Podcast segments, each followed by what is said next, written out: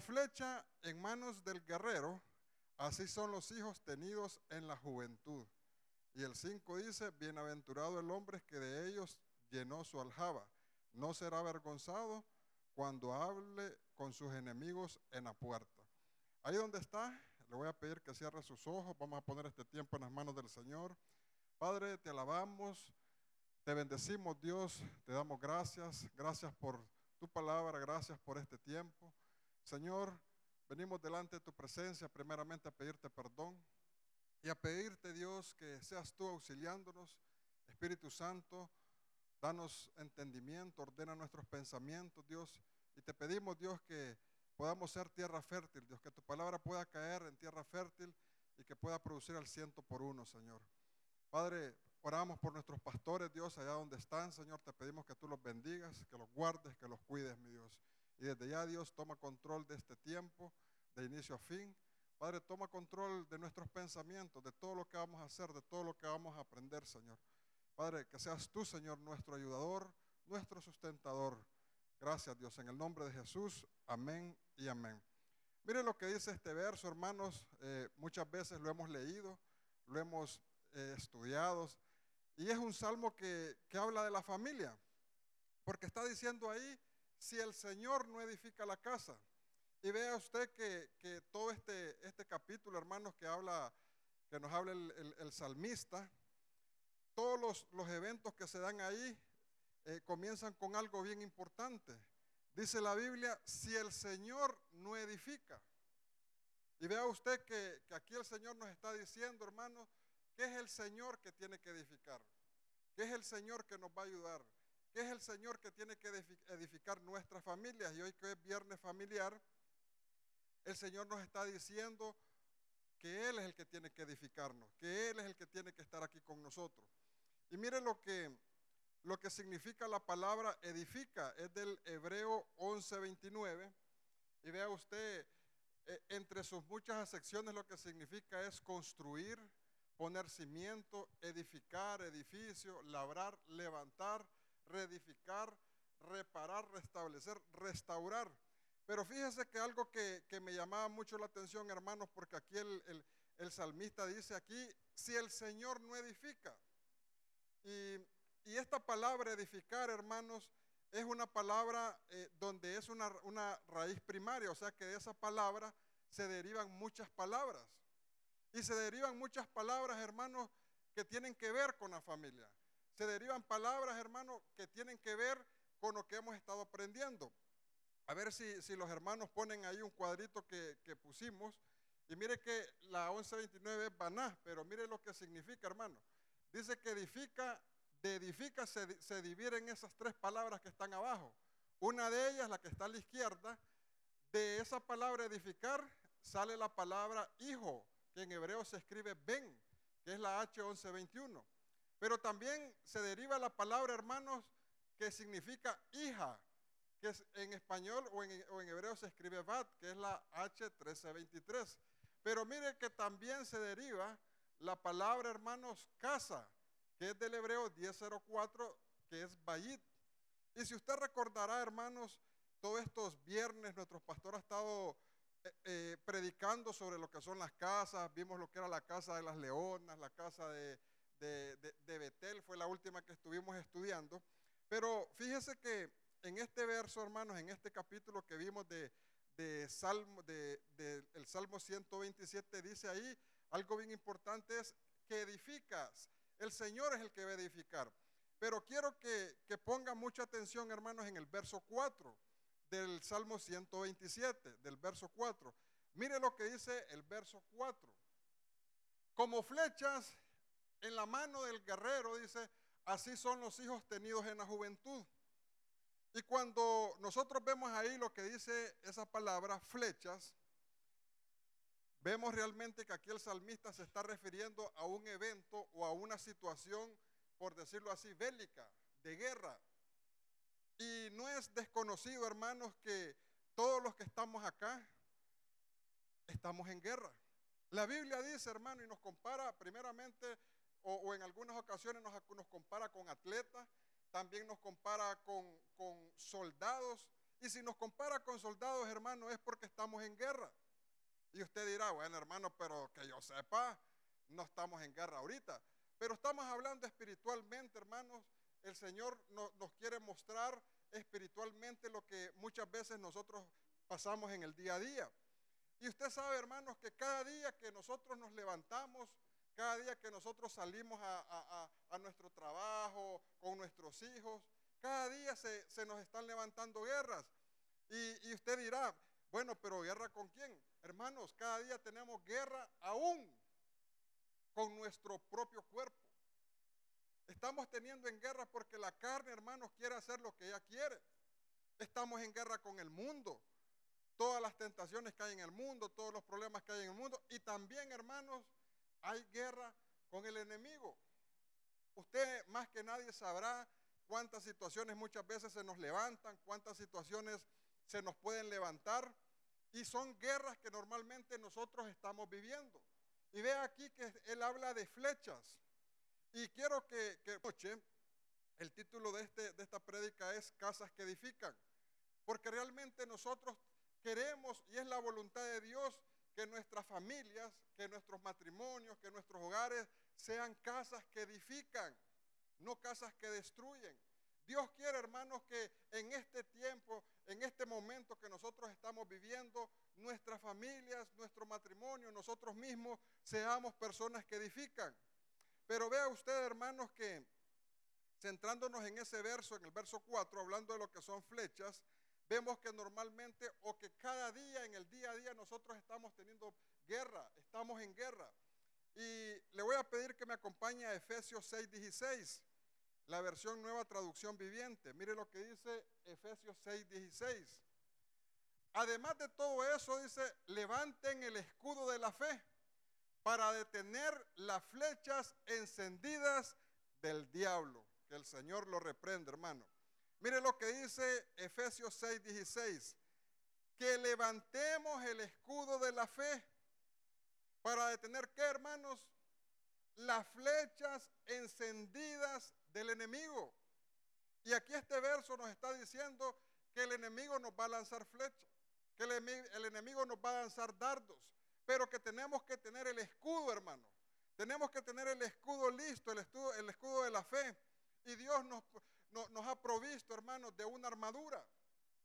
Pero fíjese que muchas veces nosotros nos aprendemos la armadura de memoria, conocemos la armadura, pero aquí mire lo que nos dice. Levanten el escudo de la fe. Hermanos, pero algo que, es importante y que nosotros lo podemos ver aquí, hermano, es que el escudo o la armadura de Dios de nada nos sirve que nosotros la aprendamos si no tenemos la llenura del Espíritu Santo, si no tenemos la llenura del Espíritu de Dios. Y quiero que leamos este verso, hermano, según de Samuel 1.21.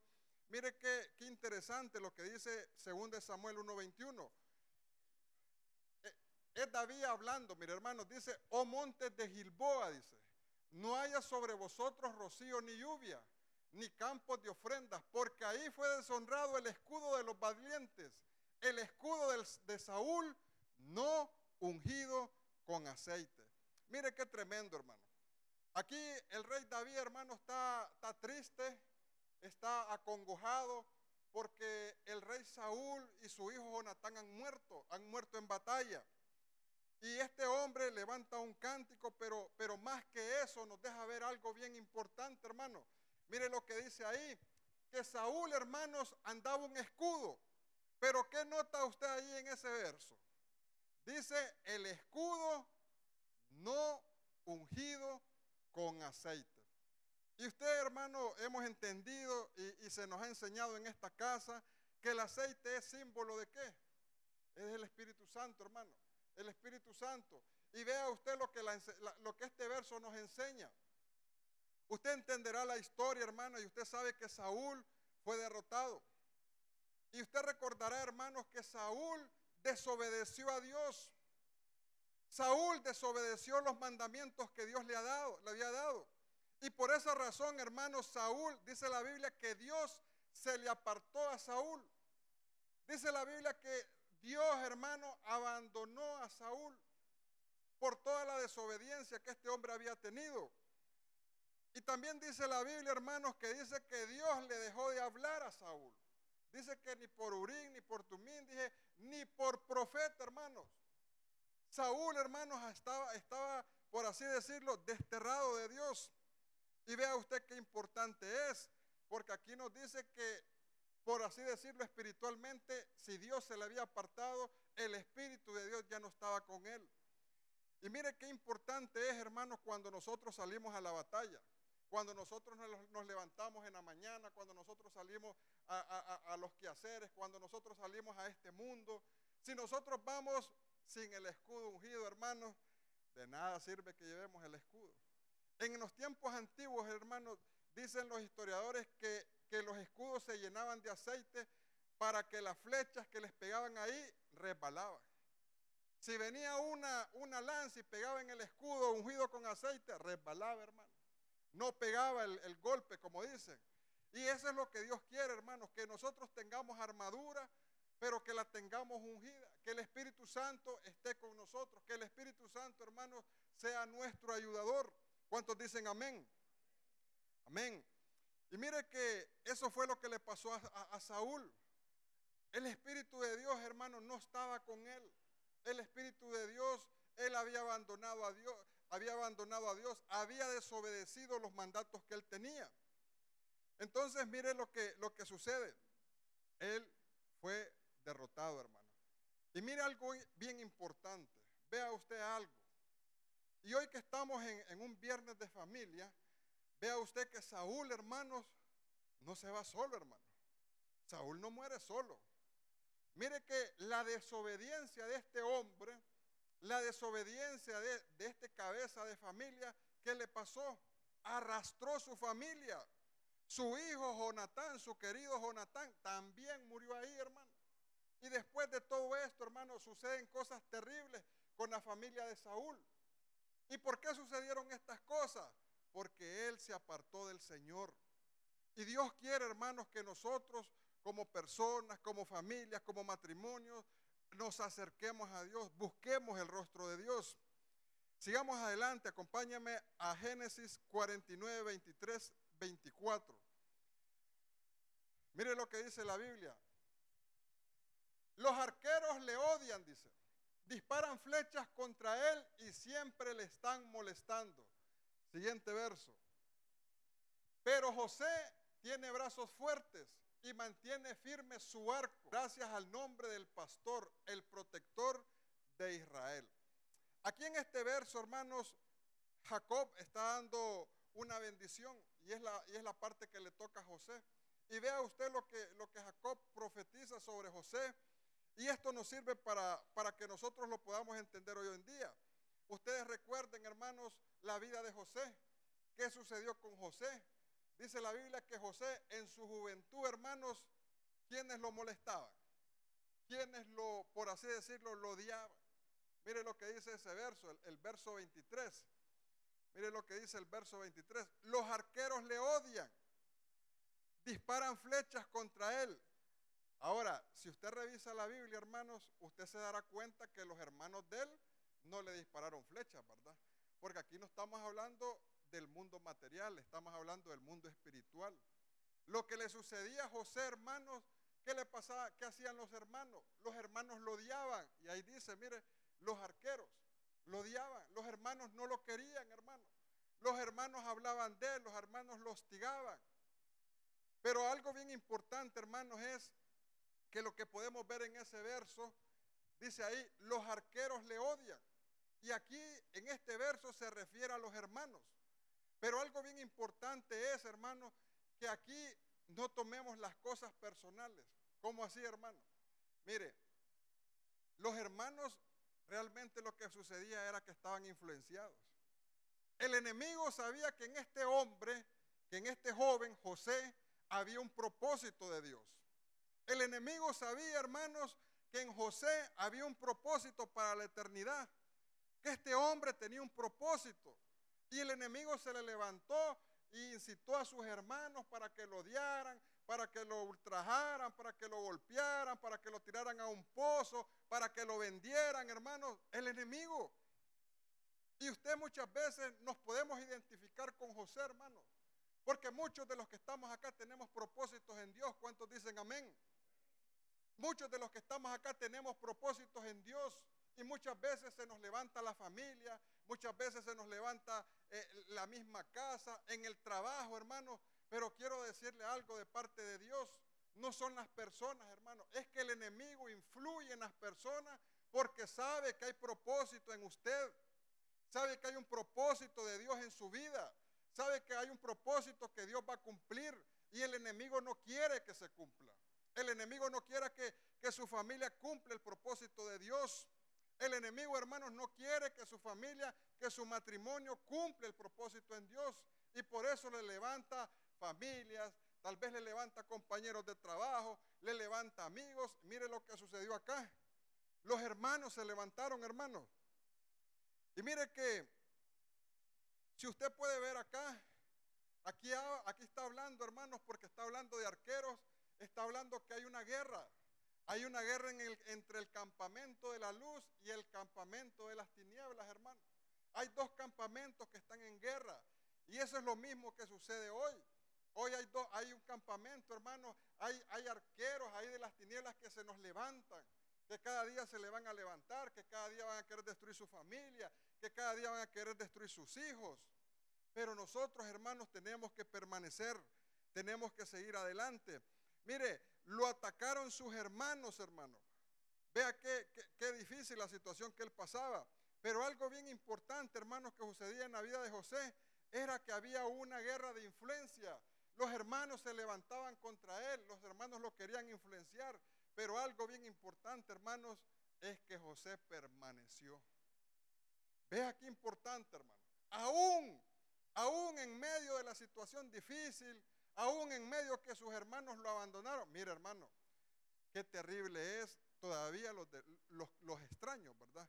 Todavía que un extraño se le levante a uno, uno dice, ni modo. Pero qué difícil, o sea, qué situación más, más tremenda es, hermano, que alguien de su casa se le levante contra usted, que hable mal de usted, que lo denigre. Hermano, eso, eso es horrible. Ahora pensémoslo aquí nosotros como hermanos que somos. Hermanos, porque yo le voy a decir algo. Usted y yo y todos los que estamos acá somos más hermanos que hasta muchos hermanos de carne. Porque ¿qué dijo Jesús? Cuando llegan a buscar a Jesús y le dicen, Jesús, Jesús le dice, te busca tu madre y tus hermanos, le dice. Lo que pasa es que nosotros no hemos entendido eso muchas veces. Nos cuesta entenderlo. ¿Qué le dijeron a Jesús, hermano? Jesús le dice, tus hermanos te buscan y tu madre le dice. ¿Y qué respondió Jesús, hermano? Acuérdese. Dice, mi madre y mis hermanos son los que hacen la voluntad de mi Padre. Si usted y yo tenemos hermanos de sangre y no hacen la voluntad de Dios, nosotros sí somos hermanos. Porque estamos haciendo la voluntad del Padre, hermanos. ¿Cuántos dicen amén? Ahora imagínense cuando uno de nosotros, porque a veces nos vemos como extraños, pero somos hermanos. Eh, somos hijos de un mismo Padre, hermanos. Imagínense que uno de nosotros se levante denigrando al hermano, hablando del hermano. Mire lo que le sucedió a, José. Y por eso, hermanos, Jesús nos da esa enseñanza. Porque nosotros somos más hermanos que muchos hermanos en carne, hermanos. Somos más hermanos. Y a José se le, levantaron, a José lo denigraron, pero él permaneció, hermano. Amén. Sigamos adelante. Jeremías 9, 6 y 8. Mire lo que dice Jeremías 6 y 8. El Señor afirma, dice, atropello tras atropello, dice, falsedad tras falsedad. Mi pueblo no quiere reconocerme. Siguiente verso. Por eso yo, el Señor Todopoderoso, digo, ¿qué otra cosa puedo hacer con mi pueblo sino ponerlo al fuego para refinarlo? Mire qué, qué tremendo, hermano. El siguiente verso. Sus lenguas son flechas mortales andan diciendo falsedades, saludos, saludan cordialmente a sus amigos, pero en realidad le están tendiendo una trampa. Mire, Esto es, hermanos, el, inicio del capítulo dice, mi pueblo dice, no quiere reconocerme. Y esto es, hermano, darle la espalda a Dios. Mire qué sucede cuando nosotros le damos la espalda a Dios. Dice el verso 7, sus lenguas son flechas mortales, dice, andan diciendo falsedades. Y vea usted acá, ¿qué sucede? Mi pueblo no quiere reconocerme. Es cuando nosotros, hermanos, aquí el Señor está hablando de su pueblo. Aquí el Señor no está hablando de gente extraña, no está hablando de los egipcios, no está hablando de los de Babilonia. Dice ahí, mi pueblo, dice, mi pueblo no quiere reconocerme. Mi pueblo no quiere, no quiere reconocerme. Y eso es darle la espalda a Dios, hermano.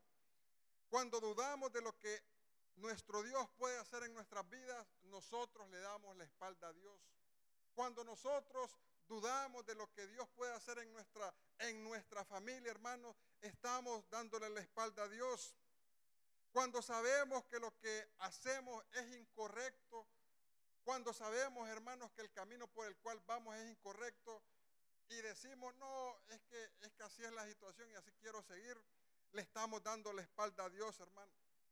Que sea Dios guardándonos, que sea Dios, hermanos, corrigiendo nuestro camino, si vamos por ahí. Acompáñeme a 2 Samuel 22:15. Mire lo que dice 2 Samuel 22:15. Dice, envió flechas y los dispersó, arrojó relámpagos y los desconcertó. Mire qué tremendo, hermano. Mire lo que, lo que dice esa, palabra. Fíjese que acá, este es un verso, hermanos, que nos sirve para cuando nosotros vamos a orar. Mire lo que dice ahí. ¿Quién envió la flecha? Fue Dios. Si nosotros leemos el contexto de ese, de ese versículo, quien envía esas flechas es Dios. Y dice la Biblia, ahí está David hablando, envió flechas y los dispersó. ¿A quién dispersó el Señor? A los enemigos, hermano. Y fíjese que este versículo, hermanos, nos puede servir mucho cuando nosotros oramos. Nosotros le podemos decir al Señor, Señor, envía tus flechas contra mis enemigos. Señor, ahí cuando usted está orando, Señor, envía tu flecha y dispersa a mis enemigos.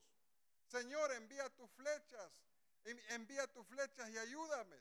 Eso es lo que estaba diciendo ahí David, que el Señor envió su flecha y los dispersó, dice, arrojó relámpagos y los desconcertó, dice. Pero mire, mire que buscando esa palabra, hermanos, dispersar, vea usted que yo me ponía a pensar y, Dios nos enseñaba, hermanos, eh, en qué otro evento Dios dispersa a la gente. Y acompáñeme a vamos, edifiquémonos una ciudad y una torre cuya cúspide llega hasta los cielos y hagámonos, dice, un nombre famoso para que no seamos dispersos sobre la faz de la tierra. Mire lo que le sucede a este pueblo, hermano. Dice la Biblia que Dios dispersó a todo este pueblo.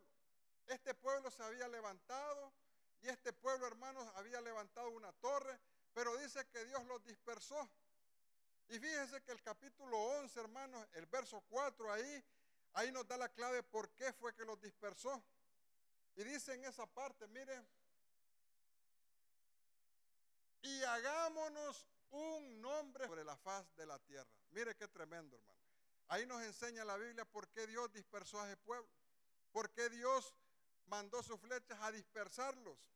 Y vea que, que todo lo que nosotros edificamos, hermanos, todo lo que nosotros queramos construir, que no es para el nombre del Señor, hermanos, el Señor nos puede mandar una flecha para dispersarlo. Mire qué tremendo. Si nosotros, hermanos, queremos edificar nuestro nombre y no el nombre del Señor, hermanos, nos vamos a meter en problemas. Mire lo que le pasó a esta gente. Mire, hermanos, cuando comenzamos a edificar nuestro nombre, Dios podrá enviar su flecha y dispersarnos. ¿Y qué le quiero decir con esto, hermano? ¿Qué Dios nos quiere mostrar? Dios nos quiere mostrar y nos quiere decir que todo lo que nosotros hagamos, lo hagamos para el Señor. Que todo lo que nosotros vayamos a hacer acá, lo hagamos para el Señor. Si nos ponen a orar, hermanos, oremos para el Señor. Si vamos a cantar, hermanos, cantemos para el Señor, hermanos. Si vamos a danzar, hermanos, dancemos para el Señor. Pero vea usted lo que dice acá. Esta gente, hermanos, querían hacerse de un nombre. Ellos querían que dijeran, ah, es que aquí esto lo hizo fulano de tal. Eso era lo que quería esa gente. Y mire qué tremendo es, hermano, o qué peligroso es cuando nosotros queremos edificar el nombre nuestro y no el nombre del Señor. Porque el Señor nos manda, hermano, a que toda la gloria y toda la honra sea para Él. ¿Cuántos dicen amén? Hermanos, este pueblo quería hacerse de un nombre. Este pueblo cuando empieza a construir esta, esta torre, ellos querían que ellos dijeran, ellos eran los mejores. Ellos eran los mejores. Y por eso Dios los dispersó. Hermanos, pongámonos a pensar. Pensemos como, como, como iglesia. Cuando nosotros servimos, hermanos, ¿a quién le servimos? Cuando nosotros venimos a servirle, cuando nosotros venimos a, esta casa a buscar de Dios y se nos asigna una tarea, ¿a quién venimos a, servir?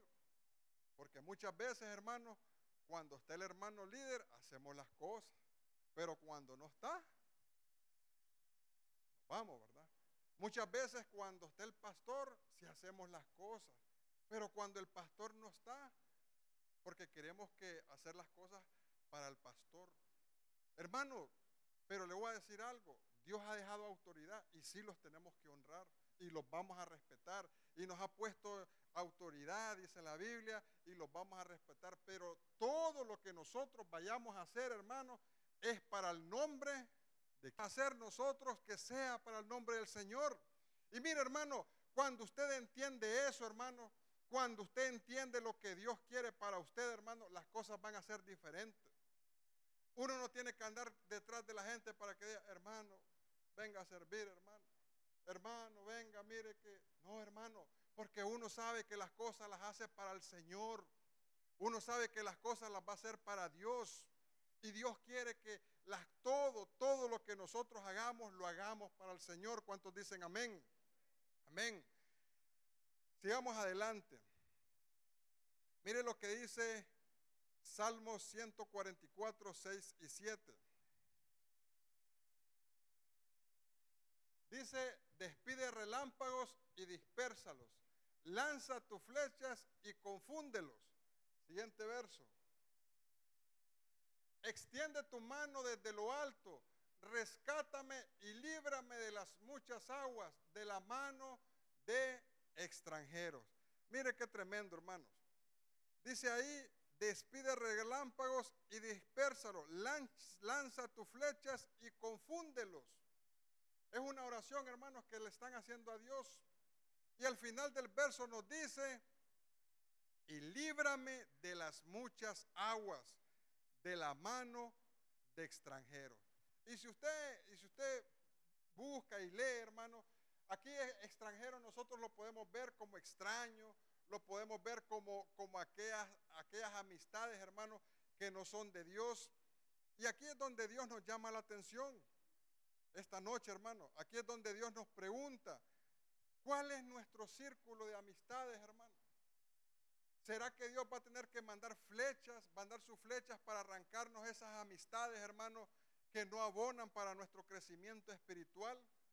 ¿Será que Dios, hermano, va a tener que enviar flechas, hermano, para quitarnos esas amistades que en vez de ayudarnos a crecer espiritualmente, nos están hundiendo, hermanos. Porque yo le voy a decir algo. Mire qué tremendo son las amistades, hermanos. Las amistades influyen.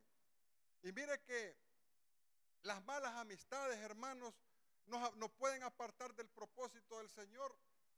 Porque las malas amistades, hermanos, no sé por qué, pero normalmente es lo que sucede. Que siempre el que está, como dicen, del lado de las tinieblas, es más fuerte para influir que la gente que está del lado de la luz, hermano. Véalo usted en los colegios, véalo usted en los trabajos, hermano. Cuánta influencia, hermano. La presión del grupo. Y mire que aquí el Señor nos dice, hermanos, que Él enviará sus flechas, dice, para rescatarnos y librarnos de la, de la mano del extranjero, del extraño. A una pregunta, hermano, y revisémonos aquí en esta noche y que sea Dios con quiénes son mis amistades. ¿Será que las amistades que yo tengo me ayudan para mi crecimiento espiritual? Porque le voy a decir algo. Alguien, hermanos, que, que venga a buscar de Dios, que busque de Dios y que tenga amigos, hermanos, que sean de esos terribles en el mundo, la verdad de las cosas, yo me pongo a pensar, ¿y cómo platican, hermano? ¿Qué platicarán? Porque aquel no le va a platicar de versos, ni le va a ofrecer un Nuevo Testamento. En el colegio, ¿verdad? Más que todos los jovencitos. Ahí los jovencitos cuando tienen sus compañeros. Yo me imagino, hermano, pongámonos a pensar la gente que trabaja, hermano. Y con esto, hermano, no es que nos vamos a ir a ser enemigos de la gente. No, no es así. Pero, pero cuando hablamos de amistad es aquella persona en la cual usted platica, es aquella persona en la cual en algún momento usted le va a contar una, una, interioridad suya. Y yo me pregunto, hermano, o el Señor nos pregunta aquí que mucho del mero mundo. Y ve aquí los auxilios para que sea librado del extraño, dice, del extranjero. Preguntémonos, hermano, ¿con quién estamos platicando, hermano? ¿Con quién estamos conversando? ¿Con quién estamos dedicando tiempo? Porque vea lo que sucede muchas veces. Lo que sucede muchas veces cuando uno tal vez está débil o está recién buscando el Señor, hermano, o, tal vez está pasando una situación un poco difícil y se va por donde el amigo. Y el amigo, pero el amigo del mundo, ¿verdad? Y el amigo del mundo le puede decir, no hombre, no te preocupes, le seguí adelante. Vení, vamos a un lugar, le dice, vamos a platicar más tranquilo. Y mire, se lo llevó como corderito al matadero, hermano. Como corderito al matadero. Y ya después cuando está emocionado y empieza a escuchar unas músicas de aquellas que le traen recuerdos y todo eso, y cuando acuerda, hermano, terminó en las garras del enemigo. ¿Cuáles son nuestras amistades? Hombres, mujeres, ¿con quién está chateando en ese teléfono? Hombres, mujeres, jóvenes. ¿Cuáles son nuestros contactos en redes sociales, hermano? ¿Qué es lo que estamos haciendo, hermanos, cuando estamos solos? ¿Realmente esas amistades están edificando? ¿Realmente esas amistades, hermanos, nos están haciendo crecer en el Señor? Y que sea Dios, hermano, que sea el Espíritu Santo ayudándonos cada día. Que sea el Espíritu Santo ayudándonos, auxiliándonos, hermano. Mire aquí este, este último punto que vamos a ver. Isaías 49, 2. Y mire qué bonito este verso, hermano. Isaías 49, 2 dice, ha hecho mi boca como espada afilada. En la sombra de su mano me ha escondido. Me ha hecho también como saeta. Y aquí saeta es lo mismo que, que flecha. Como saeta escogida. En su aljaba me ha escondido. Mire qué, qué verso tan más bonito, hermano. Dice la Biblia, Isaías 49, 2, ha hecho mi boca como espada, afilada. En la sombra de su, de su mano me ha escondido. Pero mire qué interesante ahí, hermano. Me ha hecho también como saeta escogida. En su aljaba me ha escondido. Aquí es Dios hablando, hermano. Aquí es Dios el que está hablando. Pero vea qué, qué, qué, qué verso más bonito. Dice él ahí, me ha hecho también como saeta escogida. Y aquí, hermanos, pongámonos a pensar. Mire qué bonito. Usted es una flecha escogida para mí. Ahora, ¿para qué cree usted que el Señor va a tener su flecha? Porque después dice, en su aljaba me ha escondido. ¿En, el, en aljaba de quién, hermano? En aljaba de Dios. Ahí está hablando del aljaba de Dios.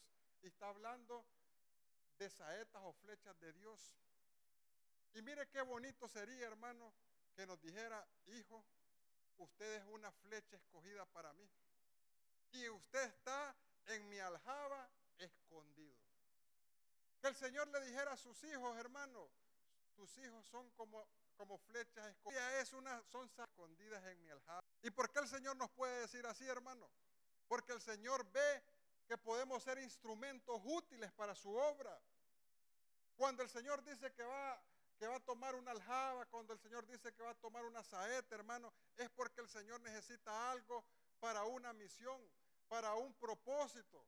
Pero ve aquí, hermanos, que el Señor nos está diciendo que Él busca a alguien, que Él, que Él selecciona a alguien y Él lo esconde en su aljaba.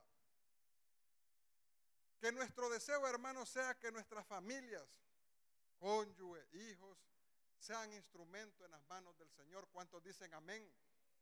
Que nuestras familias, hermanos, uno pueda decir y que el Señor le pueda decir a uno, hijo, vean, venga, usted va a ser una saeta para mí escogida. Usted va a ser para mí una saeta escogida y yo la voy a guardar en mi, en mi aljaba. Mire qué, qué bonito sería, hermano, que nosotros seamos instrumento de Dios. Que cuando se necesite un servidor en el reino, hermanos, el Señor piense en usted. Que cuando el Señor necesite a alguien para una misión, hermanos, para una, una misión en la cual requiera eh, confianza, en la cual requiera diligencia, el Señor pueda decir, ahí está mi hijo, ahí está mi hija. Que cuando el Señor, hermanos, piense y diga, yo necesito esta misión cumplirla, este propósito lo necesito cumplir, y, que el Señor se ponga a pensar y, que diga, ahí está, ahí está, ahí está en Ebenezer Choluteca, ahí están en Ebenezer Choluteca. Que cuando el Señor ocupe sus flechas, hermanos, para lanzarlas contra el enemigo, para conquistar, hermanos, para conquistar el mundo espiritual, el Señor diga en Ebenezer Choluteca, tengo mi aljaba. ¿Cuántos dicen amén? Amén. Hermanos, que cuando Dios envíe una de sus flechas, hermanos, piense en su familia. Que cuando Dios agarre su aljaba, diga, ah, esta aljaba es la familia tal es el matrimonio tal, son los hijos tal. Mire, hermanos, es la, es la voluntad de Dios que así sea, hermanos. ¿Cuántos dicen amén? Ahora, verso, hermanos, ha hecho el escogida.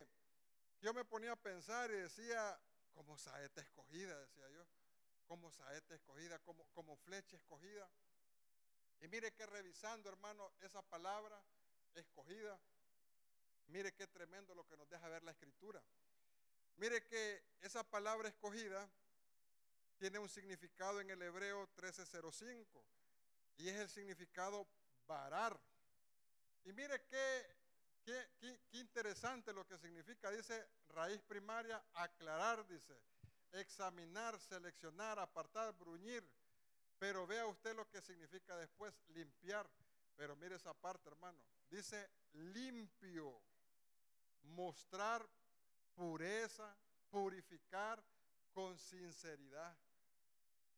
Vea, hermano, que, que para que nosotros seamos una saeta, para que nosotros seamos una flecha escogida delante de Dios, mire lo que, lo que Dios pide de cada uno de nosotros.